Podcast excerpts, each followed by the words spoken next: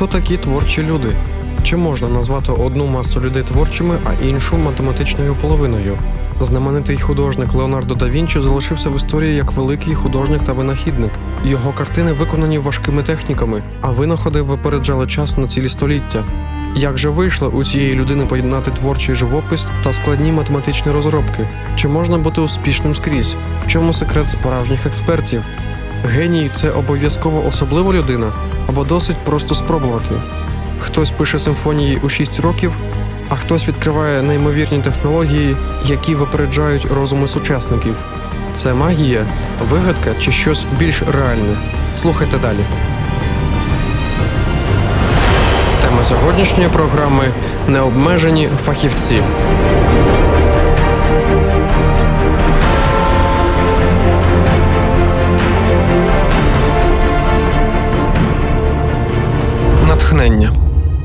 Геніальний художник у 15 років почав вчитися малювати, і тільки у 21 з'явилися його перші нариси.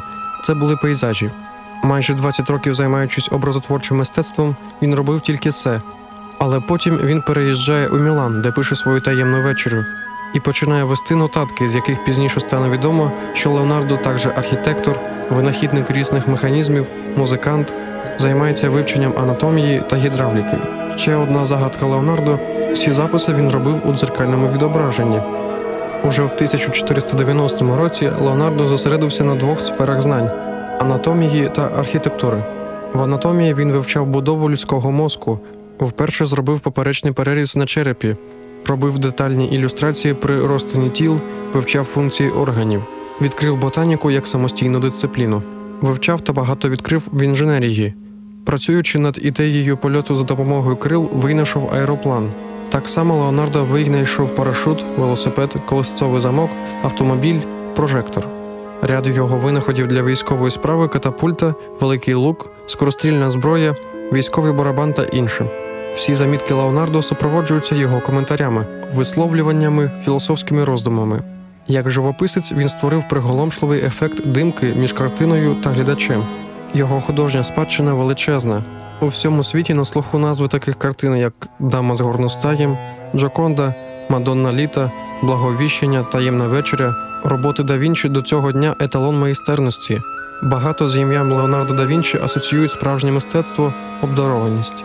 Деякі вважають його присвяченим людиною від Бога, який по своїй волі спустився на землю, щоб допомогти людям, ставши рушієм прогресу. В його часи це була нормальна думка. Секрет у тому, що Леонардо постійно працював. Для його часів такі знання анатомії, механізмів були не просто фантастикою, нововведенням, а скоріше нонсенсом. Крім всіх інших досягнень, да Вінчі віртуозно грав на лірі, писав байки та пісні. Ця людина досягла успіху. Насамперед він наполегливо вивчав мистецтво. Він не намагався знайти простий шлях зробити кар'єру художника та бути знаменитим.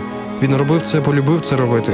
20 років він витратив на вивчення одного ремесла. Далеко не кожний зможе так наполегливо навчатись. А як ви думаєте, скільки років він витратив на вивчення архітектури, механіки, гідравліки або геометрії? Він не обмежував себе, схоплював все на люту, не втрачав час. Адже у світі стільки всього цікавого та невивченого. Тепер уявімо себе на його місці. Час, в який він жив, був не найкращим. Середньовіччя взагалі було не самим позитивним для винаходів. Майже всі вчених спалювали на вогнищах чи кидали в темниці, але він знаходив сміливість та бажання в цій темряві шукати прекрасне. Коли наступний раз перед вивченням чогось нового до тебе прийде думка про те, що тобі важко в таких умовах вчитися, згадай Леонардо да Вінчі. Його взагалі могли за це вбити, але він не зупинявся, робив все потрібне, щоб навчатися. Справжній геній, який зробив революцію у світі. Слухайте далі.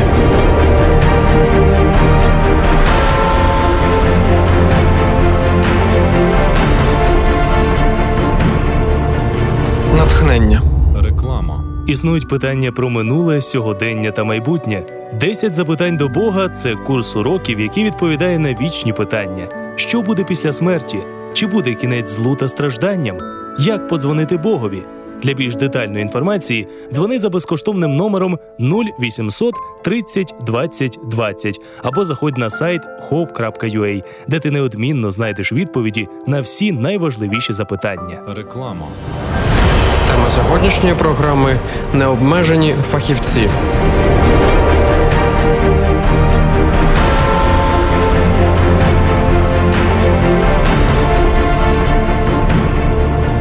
Натхнення Багато хто вважає його найбільшим винахідником в історії, хоча у підручниках з фізики про нього дуже мало сказано. Він відкрив змінний струм, флюоресцентне світло, бездротову передачу енергії, вперше розробив принципи дистанційного керування, основу лікування струмами високої частоти, побудував перші електричні годинники, двигун на сонячній енергії та багато іншого, отримавши на свої винаходи 300 патентів у різних країнах. Він винайшов радіо раніше Марконі і Попова, отримав трифазний струм раніше Доліво Добровольського. Уся сучасна електроенергетика була б неможлива без його відкриттів. Нікола Тесла. Незважаючи на бажання батька, щоб син пішов по його стопах, Нікола з дитинства мріяв стати інженером та займатися наукою. У 1882 році вчений переїжджає в Париж та влаштовується на роботу у велику компанію.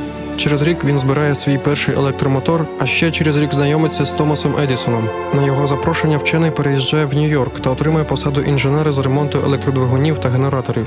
Розбіжності між двома винахідниками призвели до того, що Тесла звільнився і заснував власну компанію. У 1888 році продав 40 патентів на загальну суму в 1 мільйон доларів і нарешті зміг приділяти більше часу на роботі, а своїм дослідженням. Він не зупинився на грошах, а хотів продовжувати розвиватися. У цей період життя Тесла експериментує в області магнітних полів і високих частот. Пізніше вчений проводить ряд експериментів у містечку Колорадо Спрінгс, під час яких доводить можливість передачі електричного струму через землю. Вражає, чи не так? Подивися в дзеркало. Що ти бачиш? Це геніальне творіння геніального творця. Бог створив тебе унікальним та неповторним. Межі твоїх здібностей настільки великі, що навіть за все своє життя ти не зможеш використати весь свій потенціал. Не переймайся. Нехай ці слова допоможуть тобі не втрачати час дарма. Ти стільки всього можеш, стільки можеш дізнатися, навчитися. Не витрачай час на вислуховування чужих докорів, не шкодуй себе. Ніхто не вправі говорити тобі, що ти можеш, а чого не можеш. Навіть ти не маєш права так говорити про себе. Тільки Бог знає твої можливості, залиш це йому. Творець зможе збільшити твої здібності мільйони разів, адже ти його творіння. Не забувай про це. А наступного разу, коли хтось захоче поставити твої можливості в рамки, покажи, що ніякі перешкоди не зможуть тебе зупинити. Так думає Бог, так думай і ти.